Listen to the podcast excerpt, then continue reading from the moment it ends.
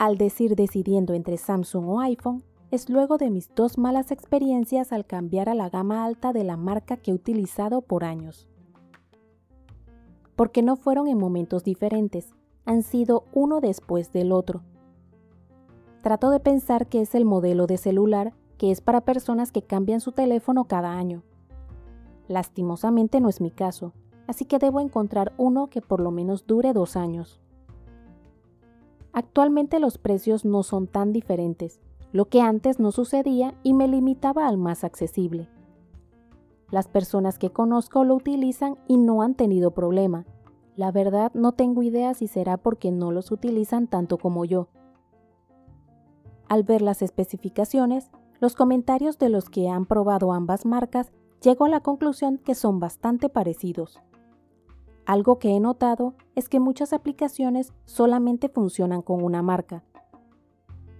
Actualmente es lo que me tiene pensando en cambiar, porque lo que se puede hacer con la aplicación no he encontrado aplicaciones en Android que lo hagan.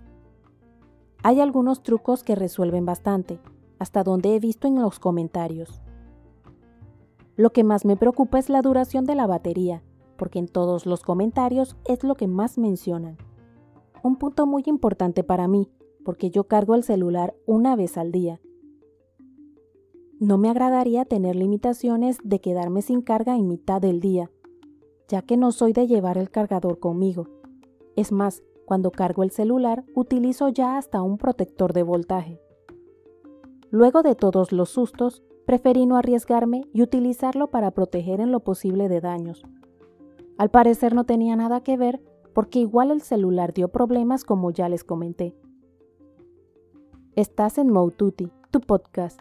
No olvides darle me gusta, comenta y suscríbete a Moututi en tu plataforma de podcast favorita para adecuar los temas y saber la plataforma que prefieres. Intenté utilizarlo menos, por si era que lo utilizaba demasiado, que no debería porque mi celular anterior aún funciona y no lo cuidé tanto. Llegué a la conclusión que es el modelo de celular que es para personas que cambian seguido de celular. De los iPhone solamente he escuchado buenos comentarios, hasta que los tienen por años sin problema y reciben actualizaciones. Lo que no sucede con Samsung, ya que luego de unos años no llegan las actualizaciones. Esta parte de las actualizaciones tengo referencia de personas que tienen celulares iPhone de versiones no actuales y les llegan. Y de Samsung lo he vivido porque luego de unos años no se actualiza la nueva versión. Tengo claro que en la vida no hay algo que sea perfecto, porque todo lo que es electrónico puede dañarse. Desde nuevo que puede tener un defecto hasta luego de los años por el uso. La desilusión que me da es que justo un mes después de la garantía se me dañó uno de los celulares. Aunque le noté pequeños detalles en la pantalla que no les di importancia lo que pudo servirme para que entrara en garantía.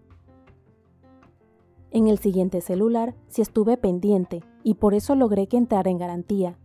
Solamente que esos detalles se empiezan a notar un mes antes de que finalice el año. Y solamente se nota si uno está pendiente de los cambios que vea en la pantalla, porque de no ser detallista ni se nota. En el primero que se me dañó no se notaban mucho los cambios y luego la pantalla de un minuto a otro ya no se lograba ver.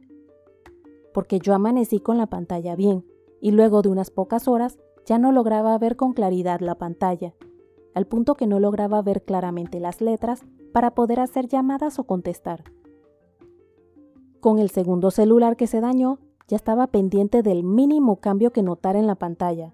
Por eso logré llevarlo dentro del último mes de garantía solamente que me dieron largas para dar un diagnóstico y luego entregarlo.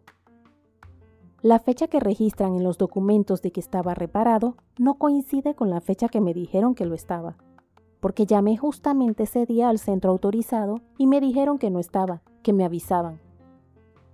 Para que aceptaran reconocer el daño, tuve que hacer un video para demostrar lo que sucedía. Por suerte tenía otro celular que funcionaba y logré hacerlo, pero no todo el mundo tiene dos celulares para grabar el daño. Entiendo que el daño era poco visible, porque estaba empezando el problema y no se lograba ver con cualquier luz. No permiten que el técnico salga a ver el daño, eso lo entiendo, pero deben tener alguna manera para esos casos. estuve horas logrando obtener las condiciones necesarias para que se lograra ver en un video. Se me ocurrió pedirles una caja que afortunadamente me prestaron para que las luces no afectaran el video y se lograra ver. Fue complicado porque un celular viejo, que es lo que tenía, no tiene buena resolución como los actuales para que se vean detalles, pero finalmente logré que se observara el daño para que por fin lo repararan, porque tuve que llevarlo dos veces al servicio autorizado, ya que la primera vez me lo entregaron y estaba igualito. La segunda vez me dijeron que pues no le veían el fallo, que si no tenía un video para probarlo, no podían hacer mucho. Son equipos costosos que uno hace la inversión para tener ciertas funcionalidades. Simplemente es mejor algo accesible que resuelva para cambiarlo más seguido, en caso de no tener presupuesto. De pronto exijo mucho de los equipos, porque espero que duren por lo menos dos años, pues estoy acostumbrada a que los que había tenido simplemente los cambiaba era porque no recibían las actualizaciones que por las aplicaciones que utilizo necesito que lleguen las más recientes o no funcionan. Antes era por las actualizaciones, ahora es porque las pantallas no aguantan casi ni el año, y luego qué va a hacer me pregunto. Desde hace años utilizo la marca, porque lo que ofrecía relacionado con el precio estaba en presupuesto. Adicional, las características de la cámara ayudaban a evitar necesitar comprar una, y otras especificaciones que permitían tener mejores beneficios porque ya sea que se ahorraba tiempo o se lograban hacer más cosas con los equipos. Lo que permitía no tener que comprar un equipo para cada cosa, ahorrar espacio y dinero. Vi a una blogger que sigo comentando un problema que tuvo con la otra marca, cuando se le cayó en una piscina y se dañó. A pesar de que ella tenía entendido que no debía dañarse, resultó que debe ser en agua con ciertas especificaciones.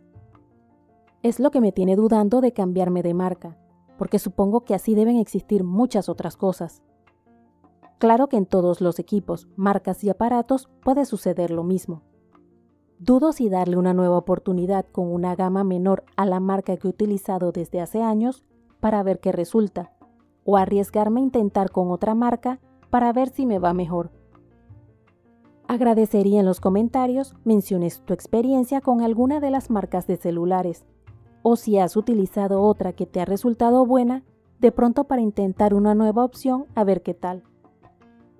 Recuerda suscribirte a mi podcast Mode Tutti en la plataforma de tu preferencia. Indica que te gusta y deja tus comentarios dentro de la cordialidad para poder adecuar los temas y saber la plataforma que prefieres.